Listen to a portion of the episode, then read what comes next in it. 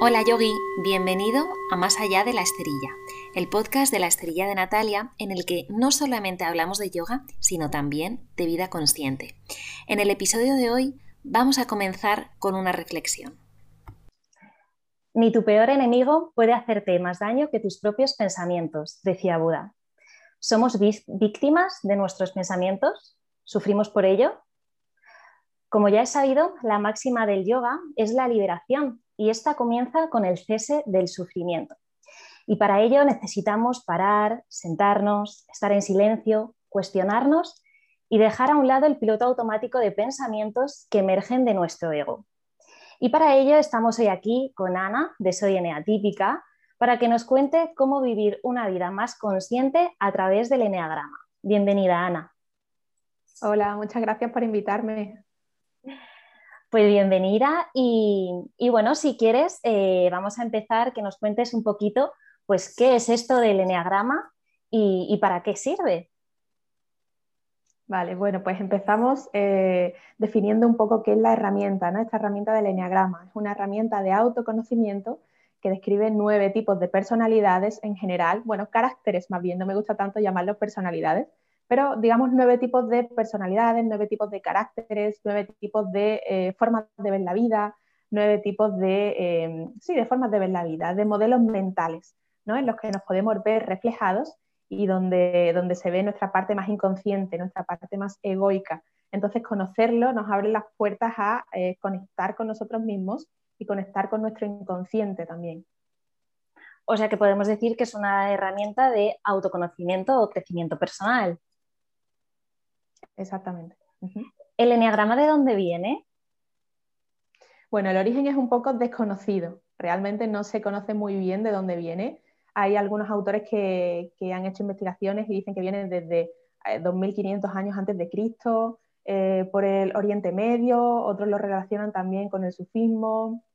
Pero bueno, los, que trajeron el, el enneagrama a Occidente eh, fueron sobre todo, bueno, Claudio Naranjo es muy conocido, eh, se le dice que fue el padre del enneagrama en, Occidente, hizo un montón de, investigaciones y, lo, trajo, eh, lo trajo a Occidente y lo mezcló con em, el tema de la psiquiatría, ¿no? Entonces ahí estuvo desarrollando más el carácter y, las personalidades y tal. Y eh, también Gurdjieff. Gurdjieff fue un grande del enneagrama que también lo trajo a, Occidente y bueno, estos dos serían como los más, los más resonados. Oscar Ichazo también es un grande del Enneagrama que lo trajo más a Occidente, pero ya te digo, el, origen es súper desconocido, súper desconocido. Y mm, en el, en el Enneagrama em, se habla mucho del ego y esto me, genera curiosidad porque también es algo que trabajamos mucho en, nuestras prácticas de yoga, ¿no? Para intentar conseguir pues esa liberación del, sufrimiento. Así que cuéntanos un poco desde esa perspectiva em, cómo definiríamos ego y, cómo un poquito pues trabajarlo. Claro, esto es muy complejo, a mí tampoco me, gusta dar así definiciones de algo tan grande, ¿no? Pero bueno, eh, yo lo veo, yo lo que veo que es el ego es eh, esa parte de nosotros que se ve y se siente y se piensa separada al resto, ¿vale? Separada del mundo, separada de la otra persona y se ve como, como, algo eh, individual y algo separado de los demás, ¿vale? Entonces ahí haces juicios frente a las cosas externas a ti, las personas externas a ti, esta persona me cae bien, está mal, está así, esta no, esta piensa como yo, esta no piensa como yo, esta me gusta, esta no me gusta. Eh, todos esos juicios, todos esos eh, pensamientos que tenemos eh, conforme a lo externo y, que lo vemos externo a nosotros, es, para mí, es el ego.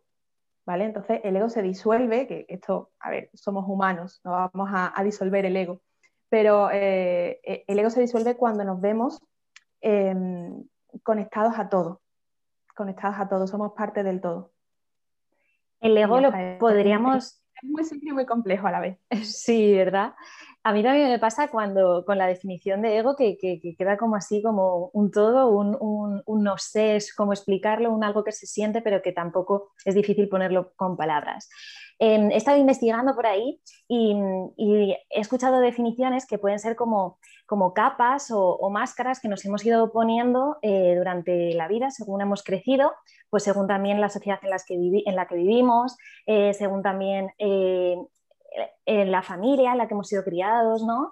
y, esto nos hace ver el mundo de una manera o de otra y también dependiendo de nuestras heridas emocionales, ¿no? Que es un poco también a lo que, a lo que vamos a hablar hoy. Exacto, esto lo trata el eneagrama. Al final el eneatipo también describe muy bien eh, tu ego, ¿no? Describe tu ego y te muestra tu ego totalmente, con las luces, con las sombras y con todo. Pues, pues no sé, sin más, yo creo que podemos empezar a que nos cuentes un poquito y que vayan aquí surgiendo preguntas. Nos vas contando un poquito, pues, cada uno de, los eneatipos y, y cómo podríamos, eh, bueno, creo que esta pregunta viene antes, mejor, eh, ¿cómo saber cuál es mi eneatipo? Hmm. Claro, esto eh, es todo el mundo. Bueno, con un test simplemente ya saco mi eneatipo, hago un test en internet de unas cuantas preguntas y ya me dice mi eneatipo. Yo no recomiendo los tests, entonces cualquiera que nos esté escuchando y, haya visto en internet test, eneagrama, 100 preguntas, no sé qué, suelen fallar mucho porque eh, se quedan en la superficie, ¿vale? Se quedan en, los comportamientos y al final no van a lo profundo, que no van a la herida emocional, no van a la parte más inconsciente, que es lo que, lo que trata el eneagrama profundamente y donde realmente se ve tu eneatipo. Entonces, test yo lo descartaría y eh, lo más importante es que hagas una investigación por ti misma, ¿no? que empieces a investigar sobre cada eneatipo, leas sobre cada eneatipo, veas vídeos sobre cada eneatipo, hagas un curso a lo mejor de eneagrama, que hay un montón de cursos de eneagrama para hacer, donde te informes de, eh, cada eneatipo por separado, cómo se combinan entre ellos también, con las flechas, las alas, bueno, aquello es un mundo en el símbolo del eneagrama. Y, esto es investigar por tu cuenta y al final eh, ir como recopilando toda esa información, irla integrando, irla comprendiendo en ti y sintiéndola sobre todo también, ¿no? Cuando contactes con la herida emocional de cada tipo, cuál te resuena más, cuál te resuena menos, ir viendo por ahí un poco y, trabajar al final es em, contactar contigo mismo, contactar con esta parte inconsciente que no vemos. ¿Qué ventajas tiene esto? Porque no quiero que se quede como algo superficial, como algo divertido, ¿no? De encontrar cuál es mi eneatipo, sino algo más profundo que, ¿cómo lo explicarías tú que, hay, que encontraste tu, cuando encontraste tu eneatipo? Claro, yo siempre eh, creo que una parte fundamental para encontrar el eneatipo y, poder desarrollarte y todo esto es conocer la, la herida emocional, ¿vale? La herida emocional clave, súper clave, ¿vale? Em, esto, claro, hay que, hay que contactar con ella, a veces es doloroso, a veces ah, eh, inconscientemente no quieres contactar con ella, entonces como que la evitas o la pasas por alto, la lees pero no te hace mucho utilín. Y, bueno, la cosa es estar abiertos a que esa herida está ahí, ¿vale? Entonces hasta que no se sane esa herida o, no la, bueno, no se sale, no la, no la aprendas a gestionar, viéndola y, y poniéndole conciencia a esto, no vas a poder crecer, no vas a poder desarrollarte, vas a seguir siempre con ese piloto automático inconsciente con el que te has estado comportando toda la vida, ¿no? Entonces creo que eh, es importante para el desarrollo lo primero, ver la herida emocional, contactar con ella y a partir de ahí aprender a eh, ir viéndola, ir poniéndole más luz cada vez y ir sanándola te voy contando también las preguntas que me fueron a mí surgiendo hace unos poquitos meses cuando yo empecé con esta investigación. Y es, pero hay solamente entonces nueve tipos de heridas, porque a mí me lo cuentas así, lo primero que puedo pensar la gente es, bueno, pero es que cada uno tendrá la suya, ¿no? Cada uno es de su padre y de su madre y cada uno habrá vivido unas cosas diferentes y responderá a la suya, o sea que habrá innumerables. Pero entonces, ¿es verdad que, todos eh, estamos como eh, divididos en, en esos nueve neatipos?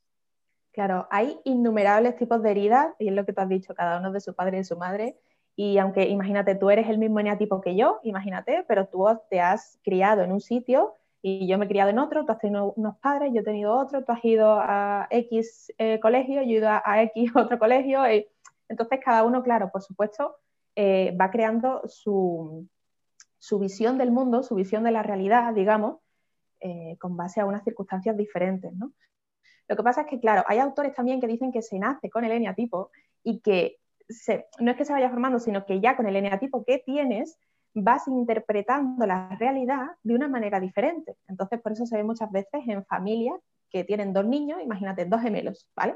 han sido criados igual, han ido al mismo colegio, han, han sido criados por los mismos padres, no ha habido favoritismos, no ha habido tal cual, todo exactamente igual. Y un niño sale de un eneatipo y otro niño sale de otro eneatipo. Y además se ve muy claro, ¿no? Sobre todo en los mellizos y los gemelos, como que son súper diferentes muchas veces, ¿no? Entonces, claro, ¿cómo te explicas eso? Pues, pues sí, bueno, hay un... Eh, eh, contó una vez Borja Vilaseca en un vídeo, no sé si sabes quién es Borja Vilaseca, yo empecé a conocer el enneagrama con él y, y me encanta porque dijo que esto es como los colores de ojos, ¿vale? Es como que solo existen unos pocos colores de ojos en todo el mundo, para todos los seres humanos o los tienes negros, o los tienes marrones, o los tienes verdes, azules y algunos pocos colores más, ¿vale? Hay poquitos colores de ojo para toda la humanidad. En cambio, cada ojo es totalmente diferente. Cada iris es totalmente único. Es como la huella dactilar, ¿no? Que es única en cada persona. Pues esto es lo mismo. Es exactamente lo mismo. Claro, qué guay. Me ha gustado mucho la explicación. Pues ahora yo creo que sí, ya sabiendo estas pequeñas cositas, vamos a adentrarnos un poquito pues, en cada eneatipo que nos vayas contando, cuál es su herida emocional y quizás alguna sorpresita más que vamos viendo por el camino. Venga, vamos explicando, empezamos la rueda, ¿vale? Empezamos el símbolo por el 1. El 1 se le dice el perfeccionista, es esta persona que eh, siempre está intentando mejorar lo presente porque tiene un juez interno en su cabeza que le dice lo que está bien y lo que está mal lo que se debe de hacer y lo que no se debe de hacer. El eneatipo 1 es, eh, esta persona que piensa, deberías estar haciendo esto, no deberías estar haciendo lo otro. Es muy profesor, es muy tajante, muchas veces muy rígido y tal. ¿Qué pasa con esto? Que hay una sensación de insuficiencia y de imperfección dentro suya, es la herida del, del 1. ¿Vale? Entonces, como no me siento lo suficientemente perfecto, nunca nada a mi alrededor es lo suficientemente perfecto. Entonces, siempre estoy intentando mejorar tanto lo externo como lo interno. Muchos tipo 1 son muy autoexigentes consigo mismos y, es esto, ¿no? Es como que em, tengo que seguir mejorando para llegar a la perfección, ¿no? Entonces siempre va eh, intentando llegar a una perfección que no se llega nunca porque nada es perfecto, ¿no? Entonces esta es la, herida del uno, insuficiencia, imperfección y por eso siempre intenta mejorarse. El, el eneatipo 1, eh, yo creo que también vamos a ir eh, dando una vueltita de cómo nos comportaríamos o cómo se comportaría un NA tipo 1, yo no soy uno, creo, eh, en, clase, en clase de yoga, ¿no? ¿Cómo sería? Yo creo que el NA tipo 1 quizás es el típico que, por ejemplo, en, clase de meditación se sienta y, se, juzga a sí mismo, ¿no? Corrígeme si me equivoco, estaría a lo mejor diciendo, eh, estás pensando, no estás meditando, no lo estás haciendo bien. Eh, observa tu respiración, Mm, te estás distrayendo, ¿no? Sería un poco así. Sí, sí. sí. Que deberías estar más en el momento presente, o deberías estirar la pierna más, o deberías estar más tensado más el brazo, como tiene, como está poniendo la profesora, tú no lo estás poniendo. Eh, sí, se exige mucho a sí mismo, se juzga mucho a sí mismo, totalmente. Yo creo que sería así. ¿Qué, podríamos hacer? Eh, a ver, también esto quiero, quiero, dejarlo claro ya desde el eneatipo 1, que según vayamos contando eneatipos, que, que, esto no se puede decir yo soy así y, ya está, que lleva una investigación detrás de, de, muy mucho, ¿no? Entonces, bueno, que esto sirva un poco también para, para conocerlo un poquito a grandes rasgos, para que nos pique la curiosidad y luego vayamos a investigar más y, esto que, hacemos con, lo de las clases de yoga, pues que sea un poco para, para divertirnos ¿no? y para que sea un poco también más ameno. Pero que hay que investigar, hay que seguir investigando. Y a la pregunta que iba es, em, ¿qué le podríamos decir al NA tipo 1 eh, para, que mejorase y para que, para que estuviese, mm, para que se creciese ¿no? Claro, la cosa es que aquí hay una trampa, porque al eneatipo 1 si le dices algo para mejorar, se lo va a tomar en serio y va a querer mejorar y siempre va a intentar mejorarse más. Entonces lo que tiene que hacer es salir de eso, es no juzgarse tanto, no criticarse tanto a sí mismo o no juzgar tanto a los de alrededor también, que a lo mejor el eneatipo 1 es el que está mirando, mira, esa no tiene puesta bien la postura, que él tendría que tener la pierna más arriba, tal cual, no sé qué. Entonces, dejar de estar pendiente de todo eso, de, estar pendiente de quién lo hace bien, quién lo hace mal, o qué estoy haciendo yo bien, qué estoy haciendo yo mal, eh, como pasar un poco más por alto tus propios errores, tus propios fallos, ¿vale? Y eh, tomártelo como un poco más a broma, un poco más ligero, ¿no? Un poco más liviano. Es como, oye, no pasa nada, mira, estoy aprendiendo yoga, o aunque lleves tres años ya de yoga, mira, hoy no tengo el cuerpo tan flexible como pensaba, y, y tomártelo un poco más a risa, ¿no? Mira, es que hay que ver que es que hoy tal y mira, que la pierna no, no, no me va. Entonces, es simplemente quitarle seriedad al asunto. Al eneatipo 1 les cuesta mucho esto y es que respiren, ¿no? Totalmente, sí, sí. Que, Se, que se desabrochen ahí un poco el, pantalón que aprieta, ¿no? Así es, así es. Qué bien. Bueno, pues entonces vamos a, pasar al eneatipo 2.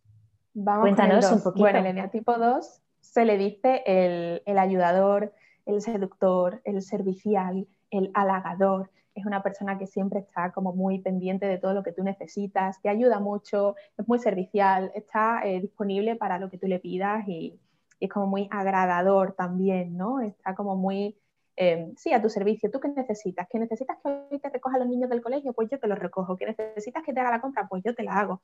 Como siempre está em, ayudándote mucho, ¿no? Se le dice el ayudador pero esa ayuda tiene un precio, porque claro, ¿cuál es la herida del eneatipo 2? El eneatipo 2 tiene la herida de desamor, no me amo a mí mismo, por eso busco el amor fuera. Entonces, eh, el 2 se muestra tan servicial y, tan halagador y tan ayudador y tan todo, porque inconscientemente está buscando que ese favor se le, se le vuelva de vuelta, ¿no? O sea, o por lo menos un gracias, o por lo menos eh, saber que, que te voy a tener allí porque yo he hecho esto por ti. Entonces, claro, cuando las personas no le agradecen al eneatipo 2 todo lo que han hecho por, ellos, el eneatipo 2 se coge un cabreo y, es como si estuviera gritando inconscientemente, ¿dónde está mi amor? ¿Dónde está el amor que yo necesito? La herida del 2 es esto, ¿no? Es el, eh, no me amo a mí misma, entonces quiero, quiero tu amor, porque yo no lo tengo para mí misma. Este sería el tema. Em, me parece muy curioso el eneatipo 2. Eh, tengo varias personas que conozco que, son eneatipo 2 y, la verdad es que eh, sí que es verdad que siempre las he reconocido como personas que ayudan, personas que siempre están ahí, que siempre eh, que están ahí para ti, para todo, para, ponerte un plato de comida en la mesa o para ayudarte, pues lo que dices tú, para recoger a, los niños del colegio, para, para, todo lo que sea, están ahí. Pero, pero sí que es verdad que cuando he ido investigando sobre el eneagrama y demás, que, sí que eh, luego está ese, ese patrón de eh, desilusión cuando no viene el agradecimiento detrás. Y, y, a principio, a priori, no, no, nunca, lo había, nunca lo había visto así, pero, pero es verdad. Claro, el 2 no se da cuenta de esto cuando tú le dices a un eneatipo 2 que hace todas esas cosas para eh, obtener algo a cambio, algo de vuelta. Por supuesto que no. Es súper inconsciente, claro que no. Es súper inconsciente. Lo que sí se tiene que dar cuenta es que es, o sea, cuando te molesta que no te den las gracias o cuando te molesta que no te devuelvan eh, el favor, ¿no? Así ahí te está molestando algo, ahí te está doliendo algo, entonces hay algo ahí que, que hay que ver. Entonces no lo has hecho totalmente altruista. Justo. ¿Cómo, se comportaría el eneatipo 2 en una clase de yoga? Yo tengo, he de decir que tengo una alumna reconocida como eneatipo 2.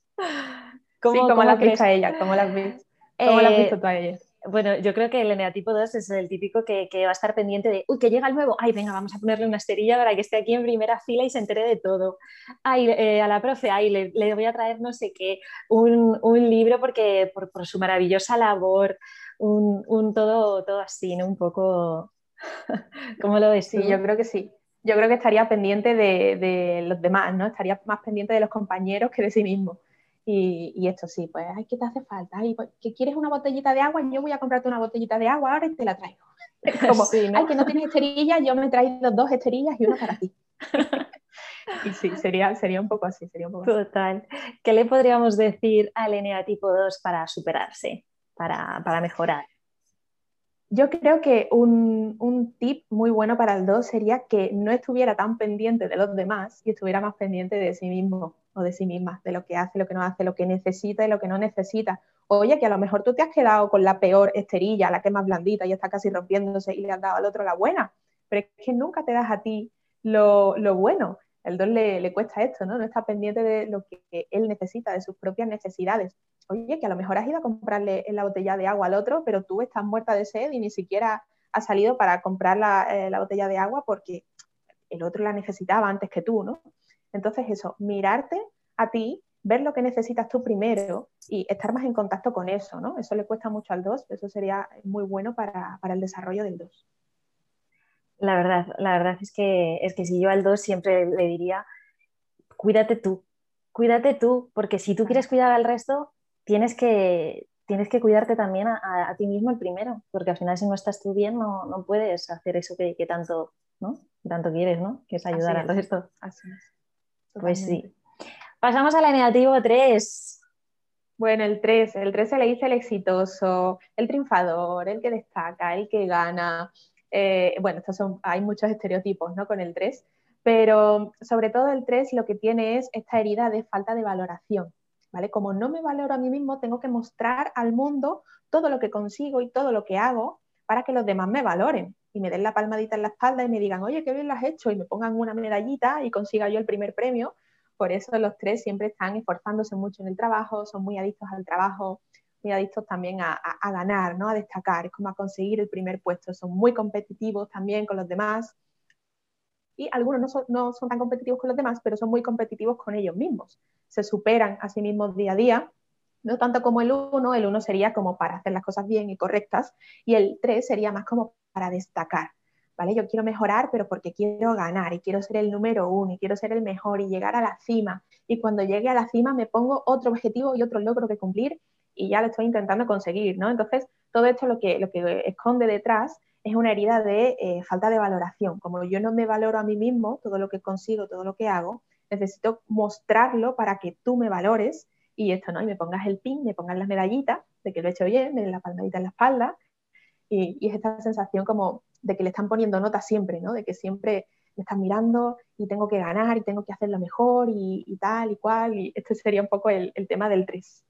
Sí, y también el 3, em, porque a mí me despistaba un poco, em, que al principio siempre pensé que el 3 tenía que ser exitoso, pero lo que en la sociedad entendemos como, como éxito, ¿no? Pues a lo mejor siempre el jefe de una gran empresa que gana millones de euros al mes y en realidad no es así, es eh, lo que él perciba como éxito, ¿no? Exacto. Que puede ser a lo mejor hacer, no sé, mm, la mejor comida para tus hijos. Exacto. Hay algunos subtipos del 3, que esto es otro mundo ya, el tema de los subtipos dentro de cada eneatipo, em, que por ejemplo el tema de la pareja le da mucha importancia, ¿no? Entonces, para ese 3, el, tener una pareja es su proyecto. Entonces, en ese proyecto también se esfuerza mucho y lo valora mucho y, intenta como, sí, como trabajarse mucho e-, ese proyecto, ¿no? Y para otros genotipos 3, pues su proyecto es el trabajo, el éxito laboral, tal.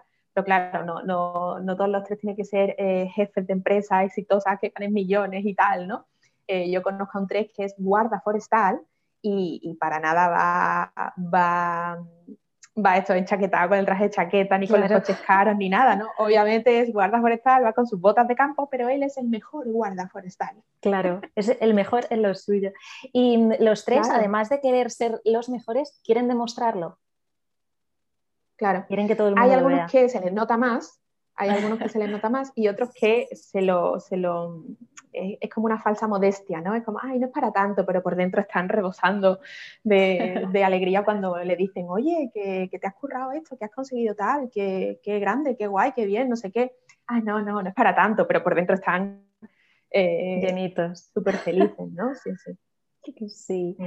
¿Cómo sería el 3 en clase de, en clase de yoga?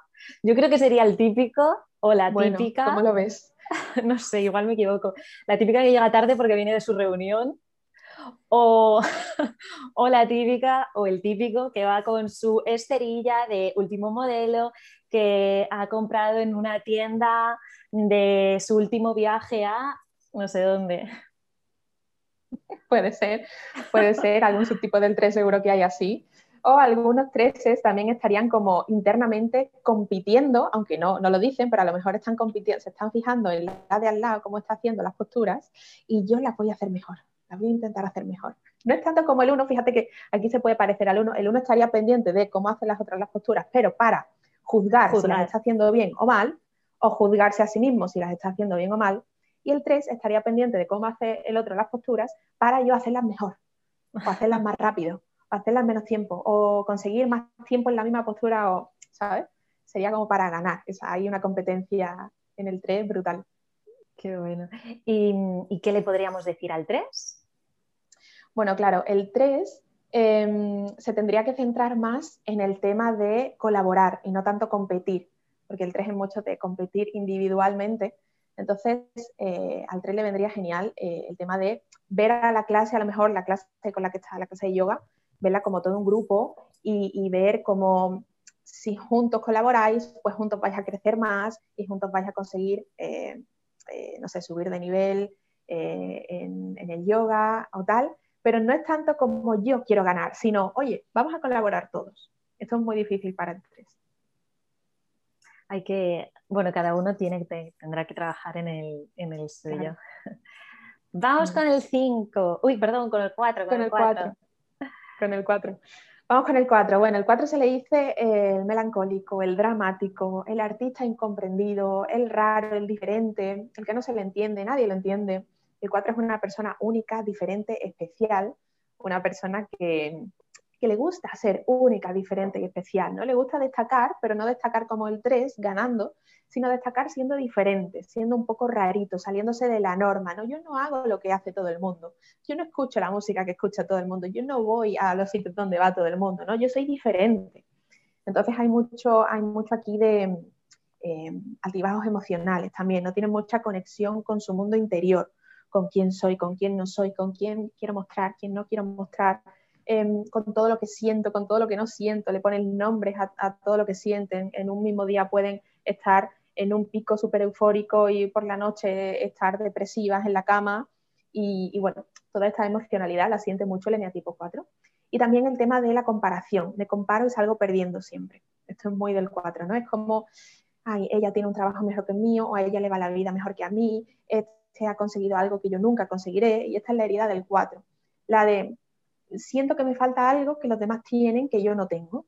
Y por eso aquí esta melancolía, esta recreación en los sentimientos, y, por eso yo soy diferente, y por eso nadie me entiende, y todo esto, ¿no? Hay, hay como cierto regocijo también en toda esta emoción dramática un poco. Pero sí, la herida del 4 sería sobre todo este tema de los demás tienen algo que a mí me falta, a mí me falta algo para ser feliz y nunca conseguiré ser feliz. Este sería el tema del 4. El 4 se observa mucho a sí mismo, lo que siente, lo que, lo que pasa dentro, ¿no? su mundo interior. Está muy en contacto con, sus propias emociones, con todo lo que siente, todo lo que piensa, todo lo que vive, todo lo que no vive. También está mucho en, su mundo de fantasía. A lo mejor, eh, no sé, de una pequeña situación puede crear algo súper gordo en su cabeza o imaginarse, yo qué sé, mil historias. Por eso también se los dicen que son muy creativos, muy artistas, sacan toda esa emocionalidad fuera.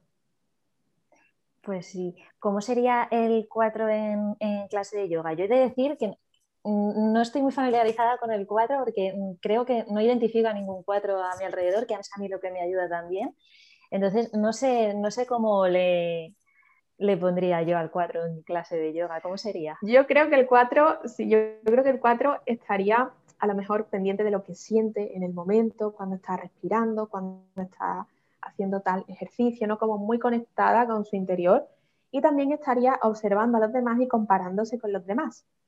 Y eh, lo, que te digo, el 4, ¿no? Que se compara y sale perdiendo. Entonces estaría como, como pendiente, ay, esta, no sé, o desde que se puede comparar en cosas desde que esta tiene una malla más bonita que la mía y le queda mejor que a mí, hasta, sí, o hasta compararse con, bueno, está, está haciendo la postura mejor que a mí, a mí no me sale tan bien, porque claro, yo no soy tanto, porque tal, porque cual, y empieza a recrear sus emociones. Yo creo entonces que el 4 a lo mejor podría ser un poquito, podría ser feliz en el sentido de que conecta con su, con su mundo interior, ¿no? En clase de yoga, pero igual podría ser un poco más feliz si no tiene, o sea, si la hace en casa, online, ¿no? Solo, sin nadie al lado con el que, con el que compararse, ¿no? Puede ser, puede ser, puede ser. ¿Y qué le diríamos al, 4?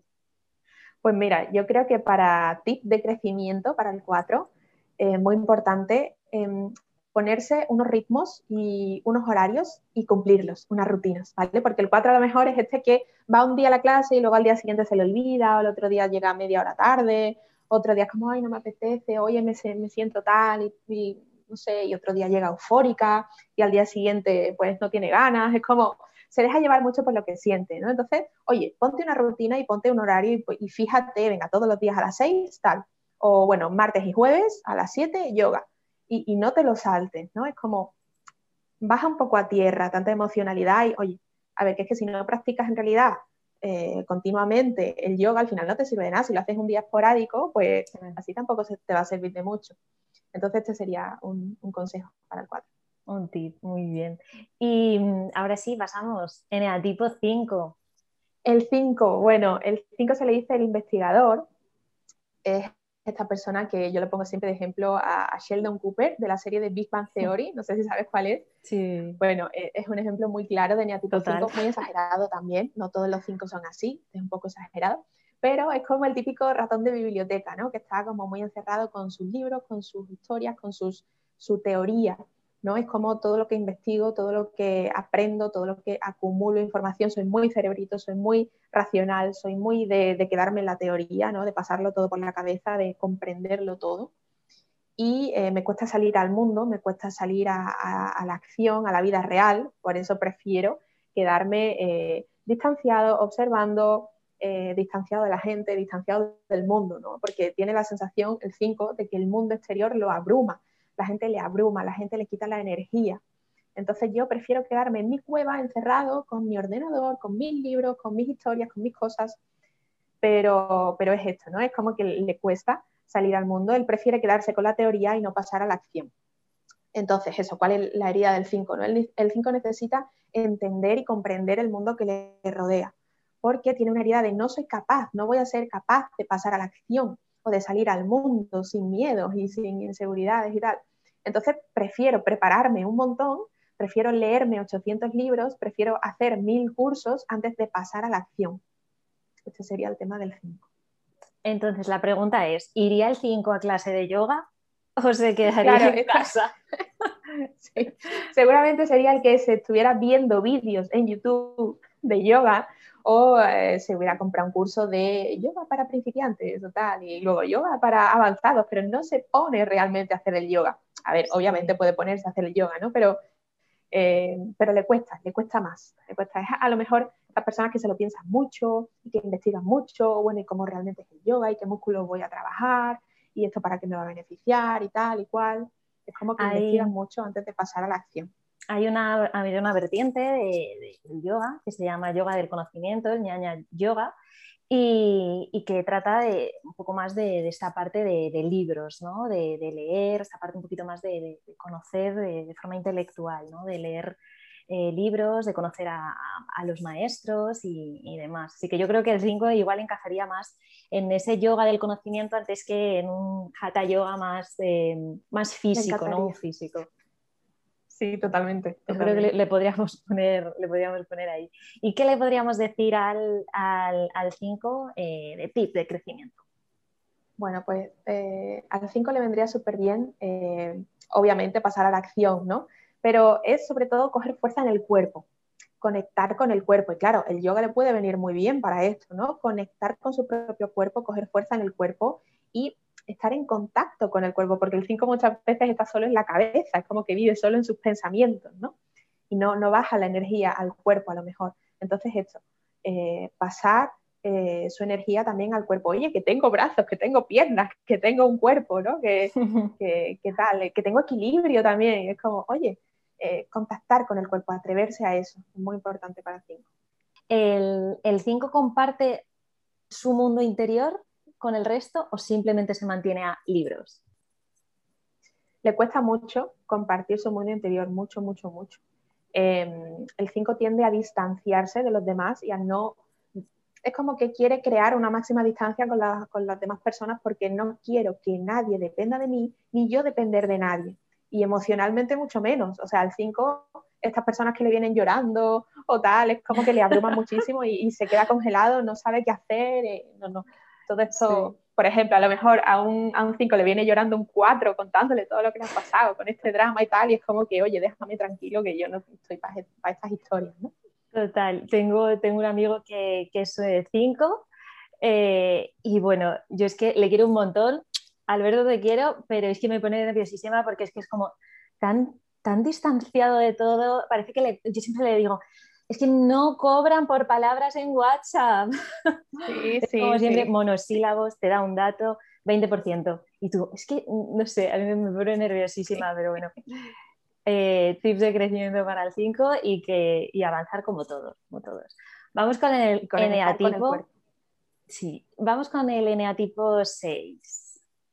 Bueno, el 6. El 6 es eh, esta persona que le cuesta mucho tomar decisiones, ¿no? Se le pone como el inseguro, aunque muchas veces también ellos saben decidir, pero el fondo del 6 es la inseguridad, la ansiedad, el nerviosismo, el ponerme en el futuro en lo peor que puede pasar.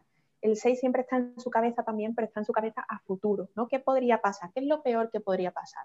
Son personas muy precavidas que, tienen un plan A, B, C, D, todos los planes para todas las posibles situaciones que puedan pasar. Eh, sí, sí, sí, se anteponen a todo y es como que quieren buscar, quieren encontrar certezas, quieren encontrar seguridad, ¿no? Con todo esto se están asegurando, bueno, pues si pasa esto, que es el peor escenario catastrófico que me he imaginado en mi cabeza, vale, pues entonces hago esto y si pasa esto otro, hago esto otro. Quieren estar como prevenidos para todos los peligros que puedan ocurrir, ¿vale? Todo lo que le pueda venir malo en la vida. Entonces es este tema de eh, la herida del 6, ¿no? El tema de la inseguridad, los miedos y, y sí, ponerme, em, estar siempre con la cabeza en el futuro porque no tengo seguridad, me siento inseguro, me siento inseguro en mi presente, siento inseguridad por el futuro también, entonces por eso siempre estoy como ahí, que necesito asegurarme. Este sería un poco el tema del 6. ¿Qué haría el 6 en clase de yoga? Bueno, a ver, ¿has tenido algún 6 en clase de yoga? yo eh, no sé si he tenido 6 en clase de yoga, creo que la 6 soy yo. yo creo que el 6 estaría eh, como muy pendiente de, em, ¿y si eh, hago esta postura y no me sale tan bien? Y a lo mejor me están mirando y me equivoco y tal. O, ¿y si cuando vaya a decirles que hay que hacer esta postura y hay que hacerse no sé qué, me dicen qué tal o qué cual, y si entonces entra un meteorito por la ventana y nos destruye a todos, ¿no? Es como, ponerse siempre en, lo peor que va a pasar, ¿no? Y si, y si, y si, todo, todo es muy así. Sí, yo creo que eh, yo, creo que la primera vez que llegué a una clase de yoga lo que pensé fue eh, vamos a ver si esto es una secta o no. Eso es muy de Sí, ¿no?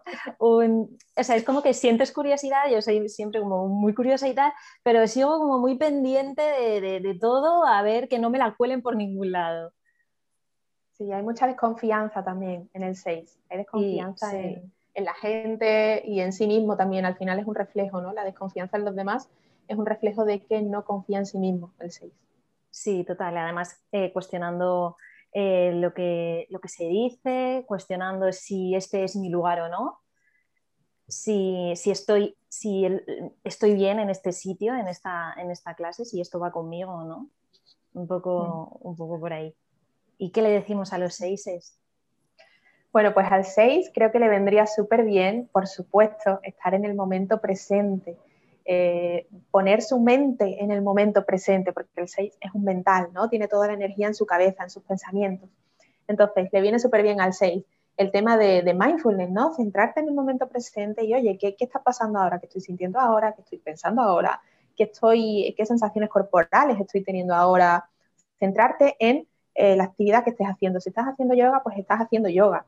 Si estás en otra cosa, pues estás en otra cosa, pero no estás en el futuro, no estás en el mañana, en el pasado mañana, en el año que viene, en el, ¿sabes? Es como centrarte a lo que estás eh, ahora mismo haciendo. Eso es súper difícil para el 6, porque el 6 se le va la cabeza al futuro siempre, pero esto sería súper importante. Y además creo que ayuda mucho en la práctica de yoga tener la cabeza también en el presente. Sí, yo creo que es algo, bueno, en yoga siempre es algo que trabajamos eh, a través de la respiración también pretendemos quedarnos en, el presente, ¿no? en lo que estamos viviendo en este momento, en las sensaciones que, estamos eh, viviendo, en lo que estamos explorando justo, justo en este momento. Y vamos, que yo creo que eh, nos viene bien a los seis, por supuesto, pero estar en el aquí y el ahora creo que es algo para, todos los. Para todos. Que, hay que, trabajar muchísimo. Para todos. Así que vamos al 7. Vamos al 7. Bueno, el 7 se le dice el entusiasta. El 7 cuando la gente empieza a conocer el enneagrama, todo el mundo quiere ser un 7. Es el más divertido, el más alegre, el más optimista, una persona que siempre está con mil planes, mil cosas que hacer, es muy bromista, muy, muy alegre, ¿no? Esta típica persona que siempre rompe el hielo con alguna bromita, que, son muy dicharacheros, muy abiertos, muy extrovertidos, no todos los 7 siempre. pero bueno, en general cumplen como este arquetipo, ¿no? ¿Qué pasa con tanta broma y tanto fiesteo y tanto jaleo y tanta positividad y tanta, tanto optimismo? Pues que el 7, la herida del 7 es que no quiere ver ese dolor que hay dentro suya, no se atreve a contactar con la parte dolorosa, con la parte negativa. El 7 es mucho de, oye, que me ha dejado el novio y que estoy llorando por dentro y muriéndome por dentro, pero da igual, vamos a hacer como que no pasa nada, vamos a salir de fiesta y vamos a alegrarnos el día, ¿no? Eh, son, estas reacciones inconscientes del 7. Entonces, claro, el 7 le tiene mucho miedo a contactar con su dolor interior, con sus emociones negativas, con esa parte más, más fea. Que no le gusta contactar. Y también tiene como una necesidad de, llenar un vacío interno. Por esto el siempre, siempre, el 7 siempre está de aquí para allá, con mil planes, con mil cosas que hacer. Es el típico que a lo mejor eh, estas personas que a lo mejor se, recorren todo el mundo haciendo viajes o eh, cuando van a conocer un sitio nuevo, quieren conocer todos los rincones de la ciudad o no sé, o simplemente a lo mejor si se van de tiendas, pues se compran media tienda. Es como que siempre quiero más, más, más. Y quiero picar un poquito de aquí y probar un poquito de allá y conocer esto y lo otro y tal y cual. Y voy a salir con esta persona y luego con esta y luego tal y luego cual. Es como nuevas sensaciones, nuevas experiencias. Claro, y todo muy positivo, todo muy positivo porque no quiero contactar con el dolor y eh, quiero llenar este vacío que te digo, ¿no? El 7 tiene la sensación de, de, tengo un vacío interior que tengo que llenar y nunca estoy satisfecho. Nunca estoy satisfecho, por eso siempre quiero más y más y más y más. ¿Cómo, cómo sería el 7 en una clase de yoga? bueno, el 7, sí, di, di, a ver, a ver si, Venga, yo, a ver si, si te has encontrado con alguno. Sí, siete tengo, tengo algunos. Tengo algunas amigas y, y también alumnas. Y mm, el 7, yo creo que el 7 está pensando, eh, está en la clase y está pensando, oye, después de la clase nos vamos todos a tomar unas cañas, ¿no? o... Eso es lo que iba a decir yo. Totalmente. Sí.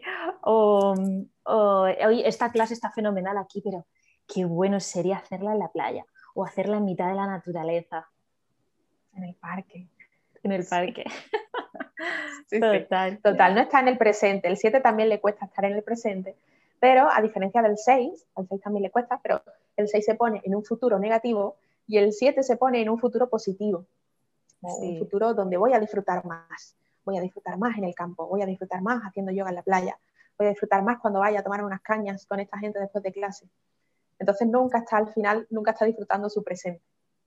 Claro, y pasa que, cuando al final llega ese plan, por ejemplo, pues si dice, pues vamos luego a tomar unas cañas, está en el plan ya de las cañas después y estará pensando en el siguiente, ¿no? Exactamente. Y, así como sucesivamente. Bueno, ¿y qué le podemos decir a, los siete? Claro, pues un consejo para el siete que, viene de esto, ¿no? De, centrarse en el momento presente. Tanto como el 6, al 6 le viene bien, pero el 6 sería más como calmar la mente, calmar sus pensamientos y traerlos todos al presente. El 7 sería más como concéntrate en lo que estás haciendo ahora y no, claro, no pienses tampoco en el futuro, lo mismo que el 6, pero concéntrate, o sea, concéntrate, si ahora estás haciendo la postura de yoga, pues concéntrate en la postura de yoga no estés pensando en lo que te vas a tomar después, porque al final tampoco estás pendiente del yoga, no es como que no estás en ninguna parte al final, porque siempre estás en la parte futura. Entonces es, es, un, es un tip parecido al del 6, porque los mentales siempre suelen estar como en, los pensamientos, pues traerlo al presente. Yo creo que a los 7 les viene súper bien eh, hacer yoga mm, por esto, además. Em, mi amiga Blanca, un besito Blanca también para ti, es 7 y ella está súper encantadísima pues, por eso también, porque es como, bueno, estoy intentando trabajar para, para, para estar aquí, ¿no? Para estar en el, en el, presente. Así que, bueno, y vamos al 8, ya vamos casi, casi. Dime. Sí, que quería decir una cosita más del 7. Quizás también el 7 a lo mejor son estas personas que se apuntan a clases de yoga y a lo mejor es eh, un curso entero de un año, ¿no? Un año entero y se van antes de, que termine el curso porque es como que les aburre, ¿no? A los tres meses ya están cansados y se apuntan a otra cosa o a otro estilo de yoga. También otro tipo de yoga o algo que, les motive, ¿no? Que, les, que les sea nuevo. Entonces, bueno, otro consejo para el 7 también es como, oye, comprométete con lo que te has apuntado, comprométete a cumplirlo y a terminarlo. Eso también es bueno para el 7. Compromiso, claro. Genial. Bueno, y ahora sí, pasamos al 8. Cuéntanos Vamos al 8. Bueno, el 8 es el poderoso, es el fuerte, es el intimidante, es esta persona que habla con un vozarrón y se lo escucha al final de la calle. Son personas que te miran con los, a los ojos y te quedas intimidada, ¿no? Es como que hay mucha fuerza, hay mucha agresividad también un poco, incluso en sus palabras, en sus movimientos, en sus gestos. Tienen fuerza, pero realmente no, no, no se dan cuenta, ¿no? Yo tengo un amigo 8 que cuando me dice, tía, vamos aquí, no sé qué, y me coge la mano y me hace un moratón en la mano de la fuerza que tiene y no se da cuenta, ¿no?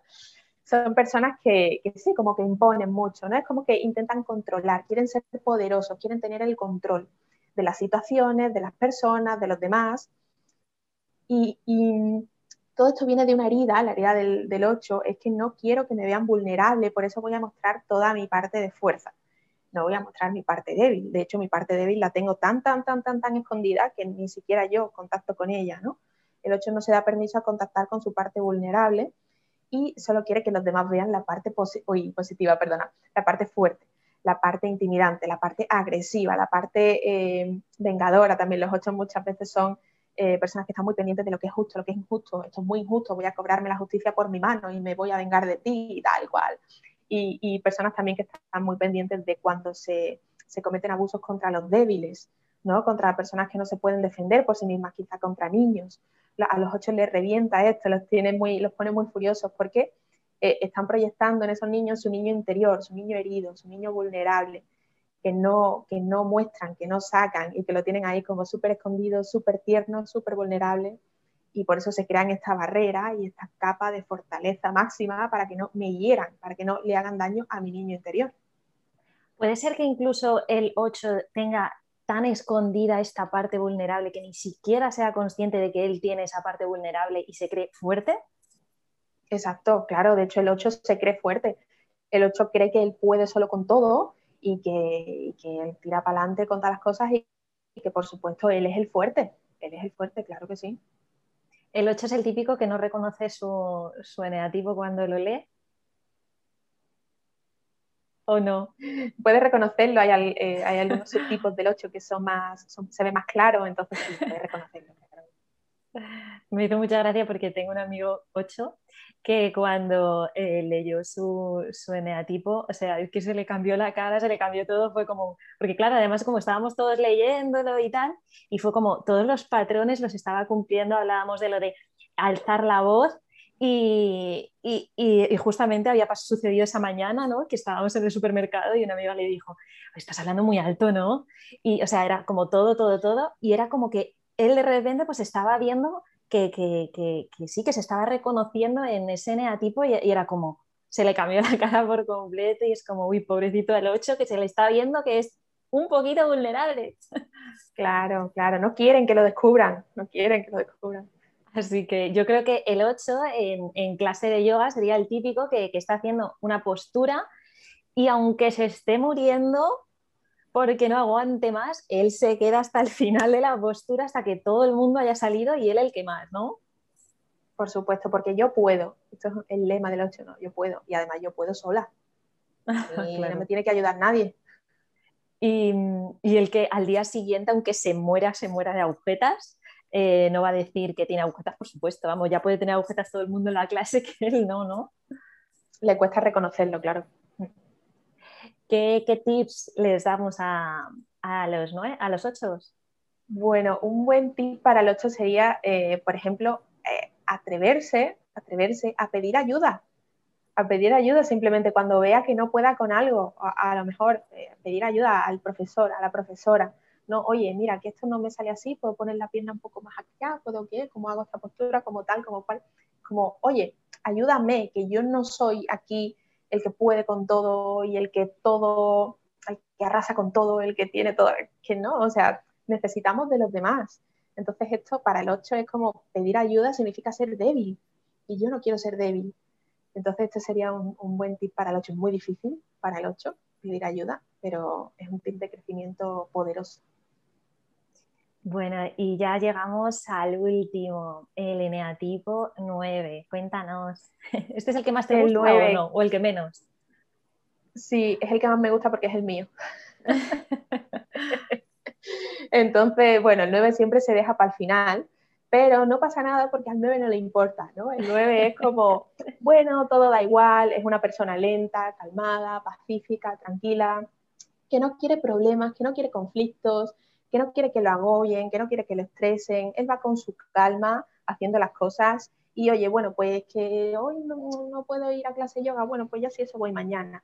Ah, pero que se me ha pasado el plazo de presentar la solicitud para apuntarme a la clase de yoga, bueno, pues ya me apunto el año que viene. Es como que todo da igual y se, se deja llevar mucho, ¿no? Es como que va, va fluyendo mucho con lo que va pasando, se adapta también mucho a los demás. ¿Cuál es el problema que hay detrás de esto? La herida del 9 es que yo no me creo importante yo no soy lo suficientemente importante como para dar mi opinión o como para alzar la voz o como para decir, oye, no, que esto me ha molestado, esto tal, esto cual, ¿no? Es como el, 9 no quiere crear conflicto con los demás a su alrededor, entonces prefiere callarse, prefiere pasar desapercibido, prefiere aguantarse, prefiere adaptarse a los demás para que no haya problemas, para que no haya conflictos. Y, claro, está esto, ¿no? De yo no, no soy tan importante, entonces mi opinión no cuenta, mi opinión no vale, mejor me callo y bueno, sigo con mi rutina, sigo con mis cosas, sigo con mi vida, sin, sin estrés, con tranquilidad y calma y tal. Este sería un poco el, rollo del 9. Dices que, que, los 9 no dicen cuando les molestan las cosas, ¿no? Y yo me, me pregunto, ¿los 9 saben cuándo les molestan las cosas? O, o sea, ¿lo sabes y lo dejas pasar? ¿O ya ni siquiera lo sabes? O sea, claro. Claro, hay, algunos nueve, depende, ¿no? Hay algunos nueve que son más conscientes de esto, otros que son mucho menos conscientes y otros que son conscientes a lo mejor de las cosas que les molestan mucho y, sienten ahí algo, pero, pero no se atreven a decirlo tampoco, ¿no? Y a lo mejor hay pequeñas cositas que, puede que les moleste, pero que las, las niegan totalmente, las niegan dentro de sí. Es como, esto no es para tanto, no me voy a, coger un mosqueo por esto, ni voy a decirle nada a esta persona porque esto no es para tanto. Entonces, la, la máxima del 9 es no crear conflicto, ni con el otro, ni conmigo mismo. Estar en paz. Entonces, si esto genera algún tipo de conflicto, mejor me callo y lo dejo pasar. ¿Cómo sería el 9 en clase de yoga? Yo aquí el 9, la verdad es que no sé qué decir porque todos los 9 que conozco están súper centrados, son súper... No es nada para lo que, lo que suele ser, ¿no? Lo que suele demostrar un, 9. Entonces, no, no, me hago la idea.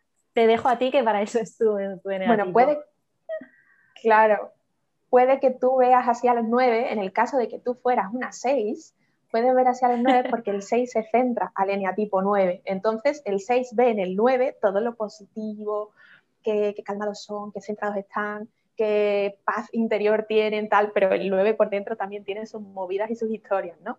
Bueno, a ver, yo creo, yo creo que un 9 eh, en clase de yoga podría ser no sé, esta persona que a lo mejor llega un poco tarde, no todos los nueve, ¿vale? Yo soy nueva, a mí me gusta llegar puntual, pero porque si llego tarde voy como con la intranquilidad por dentro de que voy a llegar tarde, ¿no? Entonces la máxima del 9 es tener paz.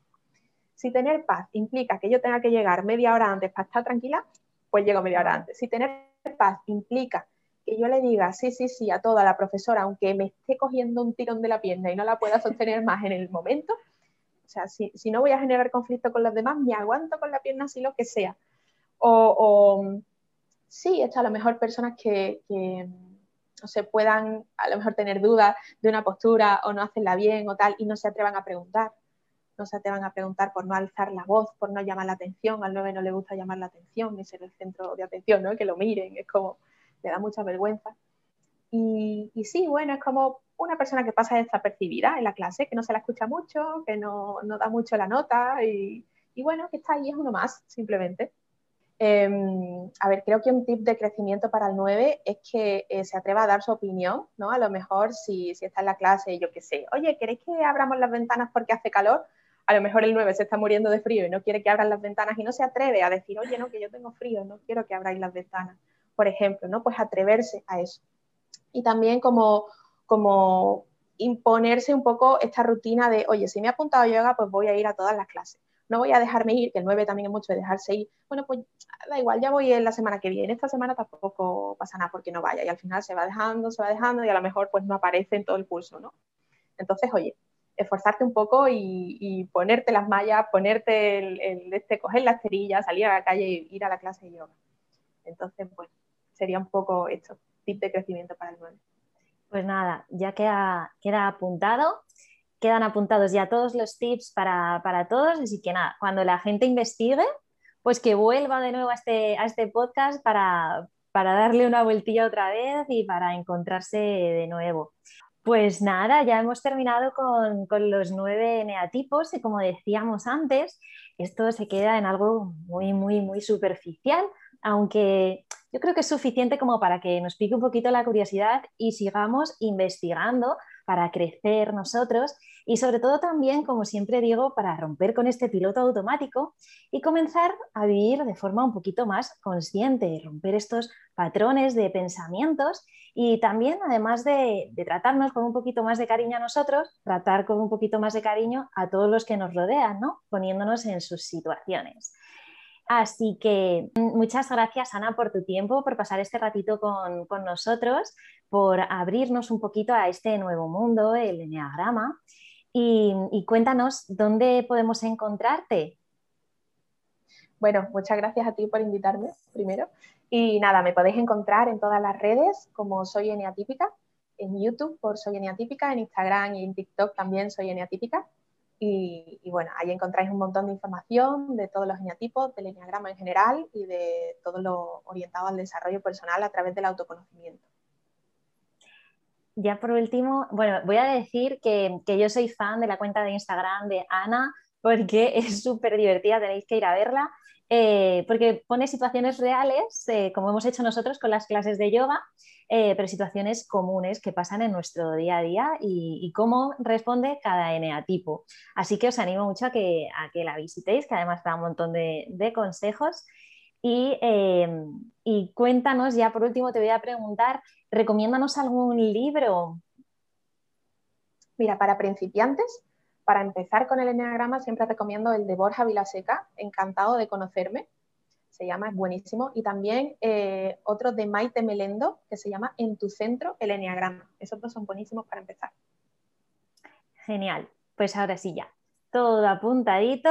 Y nada, de nuevo, muchísimas, muchísimas gracias por tu tiempo. Espero que os haya gustado a todos, que hayáis pasado un buen ratito con nosotras y que salgáis de aquí pues con ese gusanillo de seguir investigando y seguir creciendo. Así que nada, desde aquí ya me despido. Namaste. Muchas gracias, Natalia.